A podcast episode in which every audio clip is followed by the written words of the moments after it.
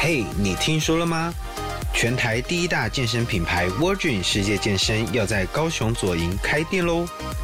全新独栋千坪健身房，配备国际级重训有氧健身器材，还有泳池三温暖，团体课程一应俱全，丰富你的运动体验。首波优惠享入会费零元，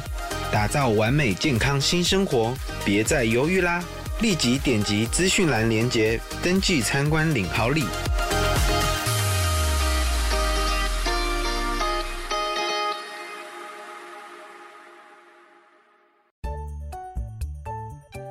想要掌握即时市场观点吗？订阅郭俊宏带你玩转配息，每天不到十七元，你将享有专人整理的每月读书会、配息热点分析以及热门主题解答困惑。不论你想通过基金、ETF、美股或台股打造你的现金流收入，我们都能为您提供支持。点选资讯栏的订阅链接，了解更多。让我陪你一起投资理财。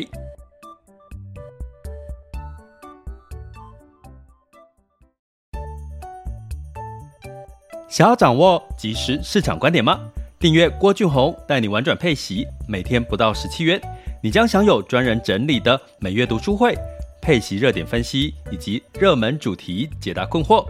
不论你想通过基金、ETF、美股或台股打造你的现金流收入，我们都能为您提供支持。点选资讯栏的订阅链接，了解更多。让我陪你一起投资理财。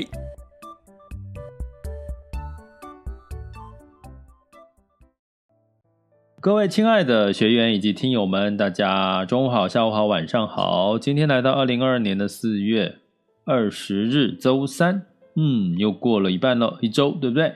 呃，最近呢，就是有一些媒体或朋友会来问我，这个大家知道吗？确诊之后啊，就是这个防疫保单的事情哈。那防疫保单经过四月十八号周一的一整个乱来乱去之后。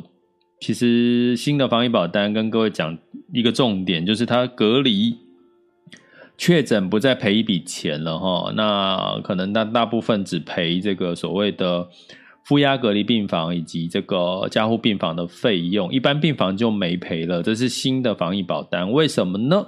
因为金管会说了哈，就是这个这个防疫这个一般居家防疫、轻症在家防疫视同住院哦，视同一般的住院哦，所以过去旧的哈，就是说周一四月十八号之前你买的防疫保单呢，呃，只要轻症居家隔离哦，居居家确诊啊，轻症哦，居家。没有到医院呢，一样会赔哈一般病房的病房费。可是如果你在这最近才刚要买这个防疫单的话，哈，基本上轻症在家就不赔了，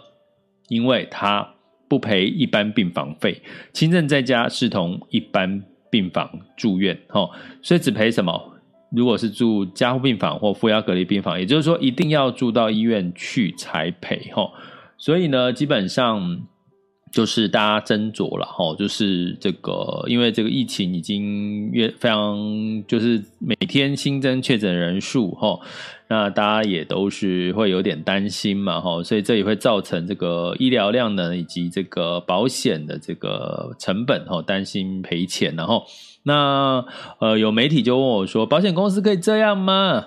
好，有朋友问我说，保险公司可以这样吗？说停就停，不不给续保。哦，当然可以，因为保产险，因为我们现在投保的防疫险大部分都是产险，那基本上产险呢，它是不保证续保，是自动续约。你看到的很多上面的条件都是自动续约，但是自动续约不代表是保证续约或者是保证续保，要保证这两个字才是代表它会保证你还会继续卖你卖到卖到你后面天，就是你不不买为止哈。所以最近的防疫保单的事情呢，应该有很多的新闻哈。刚好他在这边提出给各位一些些的一些观念哈，厘清一下。那在疫情呢持续的一个干扰的情况下呢，其实在呃第二季可能我们可以说已经进入到景气趋缓，甚至已经慢慢的在酝酿准备下半年或者是二零二三年有一个景气有可能衰退，因为升息过。呃，就是通膨升息以及俄乌战争的情况，以及疫情增温、供应链中断这些情况带来的这个疫情，这个景气开始进入到有可能衰退的这个阶段了哈。所以呢，在这个衰退的阶段呢，其实。照理说，哈，进入到下一个循环，可是还没到，哈，就是下半年，就是指七月，哈，第三季，哦，七月之后，所以第二季我们可以定调的是什么？我们进入到美林时钟的右半边，也就是说，进入到我们所谓的景气趋缓，还没有衰退，可能衰退会是下半年的事情，哈。所以这样来定调来看的话，其实你在很多投资策略已经跟过去前两年不太一样了。包含呢，我最近提醒大家，科技股的部分可能不要重压科技股哦，因为重科技股就是在这个景气好的时候，它比较偏价值成长类，它有价值题材，也有成长的题材哈，所以呢，比较容易受到升息的一些干扰，再加上这个景气趋缓哦，比如说。消费类哈，消费消费类的可能就会让很多的这个呃这个人呢，就暂时先不要去做这些不一定要购买的一些消费哈。比如说你可能本来今年要换 iPhone，你可能就考虑不换 iPhone 了。诶，有没有可能哈？或者是呢，你甚至可以看到最新的这个呃市场的数据呢，像 Netflix 哈。Netflix 呢，因为这个它不是必要性的，你要去看 Netflix 嘛，哈，看 YouTube 免费的也可以啊。所以 Netflix 呢也这个公布它的财报之后呢，股价哈也修正了大概有百分之二十五哈，因为呢他自己说，这是因为这个它的新增订阅数其实有在下滑哈，所以你从这些的这个相关的一些生活上的讯息呢，你都可以知道哈。其实，在升息以及这个呃这个所谓的通膨以及这个疫情供应链中断，其实呢还有一个就是像这个呃大家知道嘛，以台湾哈、哦、台湾市场呢，呃我们比较担心夏天的是状况是限电哦限电哈、哦，那所以呢这种种的因素呢可以告诉我们，其实科技股会有很多的干扰了哈。但是呢，其他的产业就不见得是这个样子了哈，所以我们也在哦，我们订阅课程的第一题第一 EP 零一有跟学员提到哈，就是这个呃，你会看到配息类的配息类股票配息类的标的呢，科技股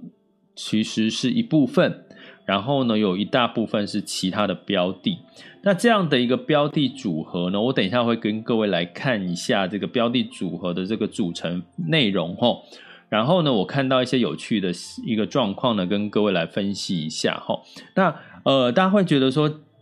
呃，第一季、第二季进入到第二季，好像股票呢喋喋不休哦，不管是台股、美股齁，呃，甚至 A 股都有修正。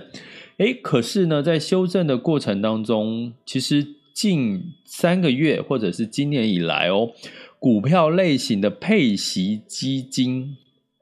好，配息基金呢，近三个月哈以来哈，或今年以来，配息金额反而增加哦，不是配息率增加哦。如果是配息率增加，代表是股票就是净值下跌嘛，所以配息率就是。分母是配息，呃，分母是这个净值，分子是我们的公式是分子是这个配息金额哈，那分母是这个净值哈，所以你净值下跌的时候，你的配息率当然有机会提高嘛哈。可是呢，我今天要讲的是配息金额，也就是分母这个部分，居然纯股票，单纯全部股票的类型的配息基金，在近呃今年以来都是。金额都是提高的，哦，我讲的是纯股票哦。如果是股票加债券就没有提高哦，就没有提高，反而有，呃，有有有有下滑哈，金额有下滑的趋势。那为什么呢？为什么反而纯股票类型近三个月的配息金额不增反减？哈，我们就来看哈，我这边手头上看两档哈。那这两档呢，呃，分别一档是纯美国投资美国的这个呃股票型基金配息基金，另外一档是。全球的哈，全球的股票配息的基金哈，那我来给各位看一下哈，这两档的这个它的持股的一个光状况哈，一个是全球类型的配息基金，我先跟各位讲它的配息呢，从呃今年以来，它其实股票类型的配息基金呢，最近的配息的金配息率也变得相对的非常亮眼哈。怎么说呢？我先讲全球的哈，全球的这一档呢，大概是这个配息率从过去去年是六点三八哈，目前配息率拉到了七点四二，七点四二哈。哦，诶，是不是又也连股票纯股票配息基金都可以配到七点四二？当然一部分是因为它的这个净值下跌哈，那但是呢，它的这个配息金额反而拉高了哈。那这一档这个全球类型的这个呃股票类型的配息基金呢，一近一个月是上涨了零点三七哈，今年以来是跌了六点二二哈，六点二二，所以相对来讲，其实比。纯美国或者是其他的这个股票基金，或者是你投资科技股，其实相对抗跌哦。今年以来六点二二哈，所以所以这一档哈，就是近一个月有上涨了零点三七，然后这个七点哦一一的一个整体的一个呃配息率增加，原因就是在于我刚刚提到它的配息金额也拉高了哈。所以我们来看一下它这一档全球配置股票型的基金呢。它配置了什么呢？它配置了百分之十九点九七 percent 的科技。我必须跟各位讲，科技有被降低了。第一个事情哈，我要跟各位提到了一个现象哈，配息类，因为主动型配息基金，主动型的配息基金呢，基本上呢，它是可以透过基金经理人去调配。调整它的产业的结构，也就是说，它的科技股过去可能有到三十或更高哦，可是呢，它因为最近的市场变化，它科技类股已经到降到了十九点九七哈。那第二高的比例是什么？金融服务业十一点九八，这的确以过去我们看到的这个配息类的基金来看，金融类股降到涨到呃，就是比持股的比重上升到十一点九八，其实是诶跟过去以往重压科技股是的确不一样的。那第三名哈，这个持股占有比较高的是呃必须消费哈，十点三二。什么叫必须消费呢？Netflix 是属于非必须消费。什么叫必须消费？就是我们平常一定要吃的，你不可能因为这个呃不用这个呃怎么。就是物价上涨了就不吃了哈，这叫必须消费，占了十点三二。然后所谓的健康护理，健康护理占了十点一一。接下来呢是工业，甚至有原物料跟能源哈。所以从这边呢，这些产业哈，我跟各位看到的是什么呢？其实。大部分的产业呢，在这段时间，虽然它没有给我们，比如说进可攻退可守哈，为什么一直跟各位提配息基金可以当核心资产，进可攻退可守？因为第一个，它是主动基金基金经理人可以配置它的产业的比例；第二个呢，我刚刚跟各位讲到前几大，除了科技之外，金融、防守性的必要呃这个必要消费、健康护理，还有所谓的公用事业、工业哦这些原物料物价。的占比都拉高了，所以呢，健康护理近一个月大概有涨了将近有八到十个 percent 哦。那金融呢，在三月份的时候，大家也知道，如果你有呃台股的金融股呢，有涨了差不多有十个 percent 哦。然后呢，工业哦，公用事业工业也涨了十多个 percent。所以呢，在这样子的一个配息标的的这个持股的变化当中，我们可以无形当中发现，其实配息基金的净值的。资本利得的配息来源被这几个产业，因为近一个月仍然有升，这个净值有往上走哦，所以基本上哦，就是有带来一些资本利得的，还是有资本利得的空间。诶，那科技股呢，往下修正到十九点九七哈，那十九点九七呢，根据哦，大家知道在科技股所带来的，比如说相对来讲一些股市的修正的情况下哈，包含我们刚刚讲的其他的产业。它的配息率是不是有增加？我们用台股来举例哈，呃，这个我们的订阅学员就是去回看我们四月份的读书会，是不是有讲怎么挑选台股的高息股的一些基准？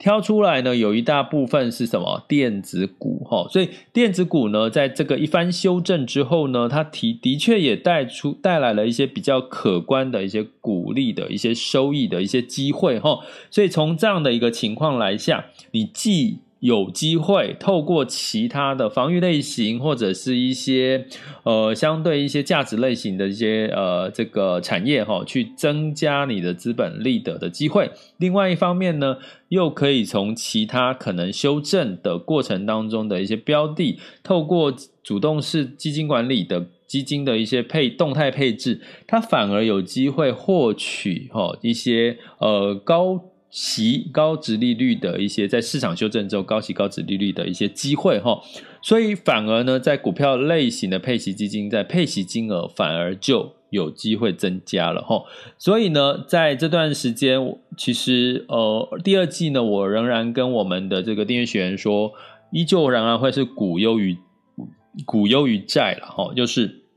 债券可能要到下半年或者是二零二三年才会有它的机会哈？为什么？因为呢，就是目前还在升息，刚开始升息初升段的一个循环，所以债券很容易受到升息这个利差影响、利差缩小的影响的干扰哈，让这个债券变得比较没有吸引力哈。比如说高收债，比如说这个新兴市场债。反而在这段时间，第二季股票还有一些，比如说在配息、高息上面，以及防御型类股的一些所谓的一些呃利多的一个题材哈。这是我刚刚讲的。哎，你可能会说，老师，你为什么不讲你讲的这一档基金是什么？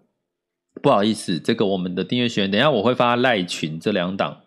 这两档标的是什么？哎，其实这两档标的也是我们在四四月份 EP 零一的学习参考的清单分析里面的两档了哈，所以这个学员都可以这两集哈，四月份的，请大家一定要抽空回看课程哦。好，那我接下来讲另外一档是这个美国的配息哈，配息的基金哈。那大家知道美国其实今年也是今年以来跌幅也也不少哈。那这一档基金呢？哦，美国的这个配息基金，今年以来其实它有跌了十二点二一 percent 哈，比全球类型的这个配息基金，全球全球型股票类型基金是跌幅比较深哈。那近一个月也跌了一点七二哈。那不过呢，我刚刚我今天的主题要讲的是，诶，可是呢，在这个喋喋不休的美股情况下，它的哦这个历史配息，它的配息呢，居然拉高了哦。居然反而拉高了哦，近三个月拉高，而且呢，也因为这个美股的跌幅哦，从它过去去年十二月它的配息率是七点七四，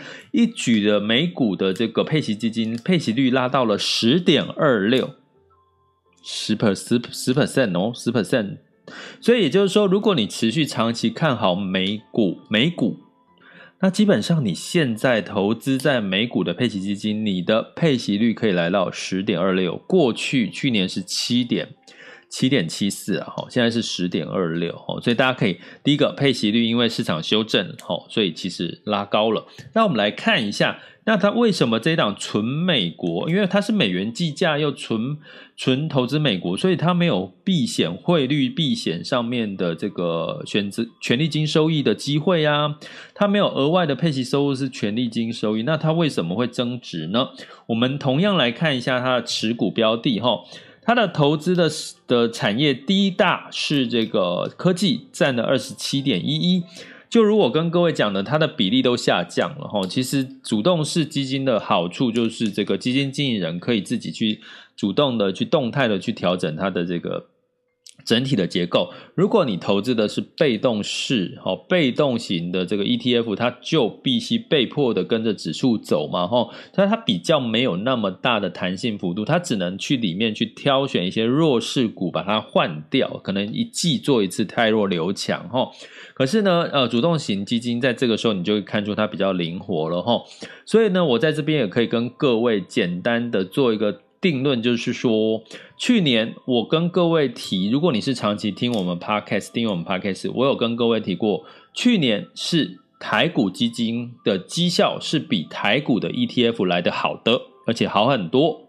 好，去年前两年是这样，为什么？因为在主动管理的情况下，在市场多头的时候，基金的表现是比 ETF 好的。可是今年呢？今年可能你投资所谓的 ETF，可能指数在利景气不好，或者在利空夹击的情况下，投资 ETF 哦，股票型的 ETF 没有配息的哦，股票型的 ETF 表现可能会比基金本身来得好，主动式的哦，我以台股来举例。相反哦，在景气不好的时候，反而指数型的投资会比这个呃这个基金主动式的基金来得好。可是配息类的标的，配息类的标的呢，可能在去年前两年的时候，配息基金不会比这个呃 ETF 表现来得好。可是今年在防御、抗通膨、升息这些题材的酝酿下。配息基金的配置反而有机会让它的绩效会比 ETF 来得好哦。配息基金哦，这一段很重要，所以大家请把它记下来。所以呢，基本上呢，前几大刚提到的美国哦，纯美国的配息基金，科技占了二十七点一一，健康护理占了十九点五二，电讯通讯服务占了十三点八六。还有所谓的必须性的消费呢，所以占了十二点六八哈哦，这个这个非必要消费啦，非必要消费占了更正一下哈，非必要消费占了十二点六八，金融服务占了六点五五哦，其他是工业以及基本原物料。所以呢，从这边来看，为什么纯美国基金呢跌幅跌了，今年以来跌了十二点十个 percent 哦，配息基金。是因为它的科技占比占了二十七，它的，但是呢，它同样也因为有健康护理，哈，这个呃电讯通讯以及这个消费跟金融的这些产业的一个增持的情况下，让它的配息金额。让它的配息金额也提高了哈，因为我刚刚讲这些产业，其实在去年都赚很多钱哦，包含科技也都赚很多钱哦，再加上它相对的这个这个几几个防御型的这个产业，也有所谓相对抗跌的一些，在今年抗跌，我刚刚有各位提到了嘛，近一个月以来，像金融、像健康护理哦，这像这个。工业、公公用事业、基础建设在近一个月都表现得不错，所以它相对呢，让这些配息类的基金标的，因为主动式基金的管理呢，可以让它呃有机会避开科技股修正过多的一个情况。所以回到我们的结论，就是说，其实第二季不要再重压科技股，部分适度的去配置到其他类型的。主题的一些 ETF 或者是基金都可以。那今年以来呢，配息基金的亮点肯定会比 ETF 来的绩效来的表现好。前两年我不会这样说，为什么？因为前两年会是一基金。就是非配息类的股票类型的基金会比这个所谓的呃 ETF 表现来得好哈，因为在多头今年是比较偏空头的一个行情哈，所以这样子应该大家可以理解了吗？所以如果你想要了解更多的配息操作的策略哈，那欢迎大家加入我们的订阅行列，点选我 Mr. Bus 的头像赞助方案以及各个平台的订阅连结哈，就可以看到了我们加入订阅行订阅专案的好处跟方法哈，那欢迎大家加我们的订阅行列喽。这里是郭俊宏带你玩转配息，给你及时操作观点，关注并订阅我，陪你一起投资理财。好的，那接下来呢，我们进入到第二阶段，二零二二年四月二十日周三的全球市场盘势轻松聊。好的，那我我再补充一下，因为我昨天的这个音频没有办法没有录到了哈，就是我昨天有提到哈，就是同样回应到我们早先的主题哈。呃，在这个市场的机会呢，反弹的机会已经不止在所谓的 FANG 哦，也就是所谓的脸书、微软、Google 哈这类的一些大型的价值成长股哈。那其实你会发现哈，我们在上一集有提特别提到，像这个五档这个推这个在这个美国的媒体哈特别提到要关注的几档哈。这前五大哈，他们集中的力道都在原物料、能源跟医药相关的这个个股。那原因都是他们从价值分析的投资，不管是它的市盈率，不管是它的这个呃市这个股价净值呃股价跟这个呃净值比呢哦。资产净值比呢，基本上都是略低于平均值的 snp 五百的平均值哈，再加上它的现金流，再加上它的营收，再加上它的这个获利成长，两位数的成长，甚至百分之百的成长，二零二一年哈，甚至二零二二年的预估都在二十个 percent 以上的这个营收成长。都集中在我刚刚提到的，不止科技股，而是原物料、能源跟医疗医药。所以呼应到我们早早早呃另外一个早呃第一段的主题，股票型配息基金其实是同样的道理哈。那另外呢，这些呃在上次的 podcast 有提到，因为我们 podcast 没有录，所以你们听不到上一集了哈。我再补充一下。呃，这个除了这个 FANG 科技股的美股 S M P 的另外五档表现突出，哦，大概也都是在近一个月有将近这个两位数的一个收益成长，哈、哦，股价，哈、哦，原因都是来自于它的业绩营收现金流跟二零二二年的预估的这个 P 比跟股价净值比，哈、哦，比平均来的低，所以从这个角度就是第，我已经把第二季要挑选个股的标的的标准。已经提醒各位了，所以你不挑选的话，不想挑，不想花这个时间去找美股、台股，那就用配息基金好吗？或者是配息 ETF 啦，哈，基金或 ETF。可是我讲二零二二年，呃，配息类的基金会比 ETF 来的表现好，因为它是主动式的管理，哈。所以以上的补充提供给我们的订阅学员参考。好，那再进入到这个最新的全球市场盘势呢，今月 VIX 恐慌指数来到二十一点六，线下当下的 VIX 恐慌指数是二十一点三七，哈，所以其实还是降不下来，哈，还是降不到二十以下，所以。大家不要再想说市场会回到乐观的情绪了，没有，现在市场都在谨慎当中偏恐惧，谨慎当中偏恐惧哈，想要你你就用自己的心情来看就知道了哈。那十年期美债殖利率也来到二点九七七零了，二点九七七了哈，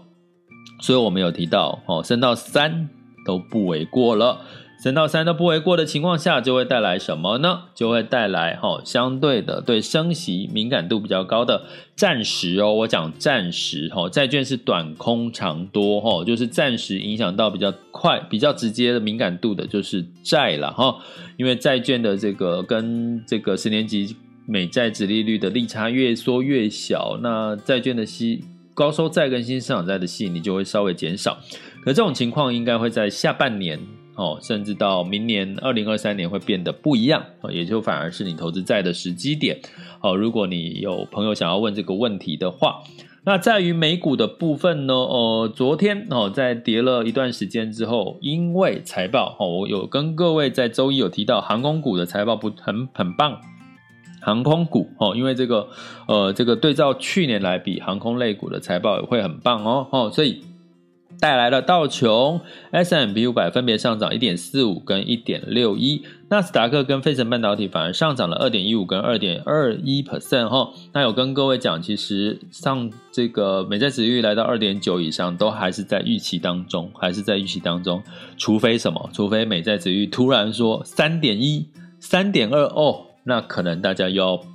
开始要恐惧又。开始要出现了，好吗？所以在三以下都还算合理哈，所以你知道了，你就不要恐惧了，好吗？尤其是我们的订阅学员们哈。那在欧股的部分呢，在这个 INF 说，二零二二年跟二零二三年经济成长率都要下修，好，它本来就已经俄乌战争前它已经下修了，可是。在俄乌战争之后，它又下修 INF，所以造成呢这个泛欧六百下跌零点七七，德法英下跌零点零七、零点八三跟零点二 percent 哦的一个跌幅。不过呢，我觉得大家也不用太过担心，是因为其实大家知道嘛，欧洲因为复活节哈休到礼拜一哦才开始，这个礼拜二才开始开盘嘛哈，所以基本上它可能它，我觉得它只是把过去这几天它没有跌到的跌回来而已啦。哈，所以呃，跌幅也不高哦，其实跌幅也没有超过一个 percent，所以其实基本上我觉得不用过度的恐慌。那在雅股的部分呢，成交量来到两千两百多亿喽，啊，台股哈，台股哈，其实是已经成交量又量缩哈。量缩哦，所以涨不太上去了哦。通常会先涨后跌哈，就是没有量就支撑不上去哈。所以收昨天收在周二是收在一万六千九百九十三点哈。那市场观望的这个气氛比较浓厚。那今天哈二十号呢又是台指期的结算哈，留意一下结算有没有结算的行情哈。所以呢，我们来看一下哈啊，然后周二的部分呢。这个 A 股哦，上证指数呢，基本上是成交量来到七千八百哦，量也缩好，量缩价跌哈，所以 A 股明显的呈现一个盘整的一个格局哈。那我们来看一下。目前时间是十二点二十八分，我们来看一下台股哈，目前是上涨了八十二点，来到一万七千零七十六点，上涨幅度是零点四九，柜买指数是上涨了零点四四 percent，那台积电呢是上涨了一块钱，来到五百六十六。哈，台积电好可怜，好辛苦哈，受到这个升息、供应链中断的一些压力哈。那呃，来看一下有没有什么值得提。那今天电子股普遍都是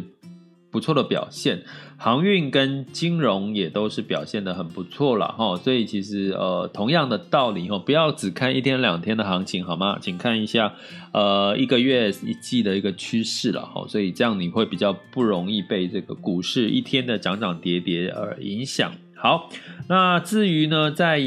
入股的部分呢，呃，A 股呢是呃早盘呢是跌幅比较深，现在稍微收敛了哈，跌了。上证指数下跌零点二一，来到三千一百八十七点二三，深圳指数是下跌零点六五 percent。那恒生科技指数呢早盘下跌，现在是上涨零点八二 percent，恒生科技指数是上涨了一点五三 percent 哈。所以这个呃日股的部分，日经指数是上涨零点六九，南韩是下跌零点零九，新加坡是上涨零点七 percent 哈。所以呢，目前的雅股也是处于一个涨涨跌跌的情况。那能源的部分呢，布兰特原油下跌五点二 percent，来到一百零七点二五哈。所以呢，这个市场就会从哎利比亚的石油供应中断，中国疫情封城，美元又飙升，所以让。这个石油有利多也有利空哈，所以呢就涨了一下又跌下来了哈，所以其实大概就在一百块上下了哦，就是油价我们可以，所以比较没有一些让大家可以特别去呃看看坏原油或看好原油的一个一个机会了哈，我觉得那个机会点已经过去了哈，我已经适度的提醒大家，能源已经差不多哦，就是在在这个供需的情况下那边摇摆。那金价的部分也一样哈，美元大幅的升值带来黄金下跌了一点四 percent，来到一千九百五十九美元哈。大家知道美元上升值，黄金就会变便宜哈。这个道理，如果你还是不知道，拜托回看我的 podcast，或者是长期订阅一下我的 podcast，或者是加入我们的学习订阅方案，点选我的 MrBoss 头像赞助方案以及各个平台的订阅学习连结，就可以了解更多。好，那在汇市的部分呢，基本上呢，美元升值来到一百点九九五亿，快突破一百零一了，所以美元兑换台币也到二十九点三一了哈，也持续往三十块迈进了哈。那相对来讲，跟原物料相关的，像澳币兑换台币也很强哦，哦，澳币也走强哈。那这个美元兑换日币来到一二八点九一了哈，哎，好像快接近一百三了。那我们有提过一百三十五吼，就是在这个日元先生所提出来的一百三十五的高几率，日本的央行会出手干预吼，所以如果你现在我最近有好多周遭的朋友在酝酿要去日本玩，开始想要在找订票的事宜，开始想要抢买日元了吼，所以你要看就是市就是市场的日元先生说一百三十五是这个会干预哦，就是。日本央行应该会受不了，会出手干预了哈。但是目前一百二十八点九亿已经创，已经很低了，日币已经很低了哈。所以呢，哎，可以大家去持续关注一下整个汇率上面的变化哦。这里是郭俊宏，带你玩转配息，给你及时操作观点。关注并订阅我，陪你一起投资理财。我们下集见，拜拜。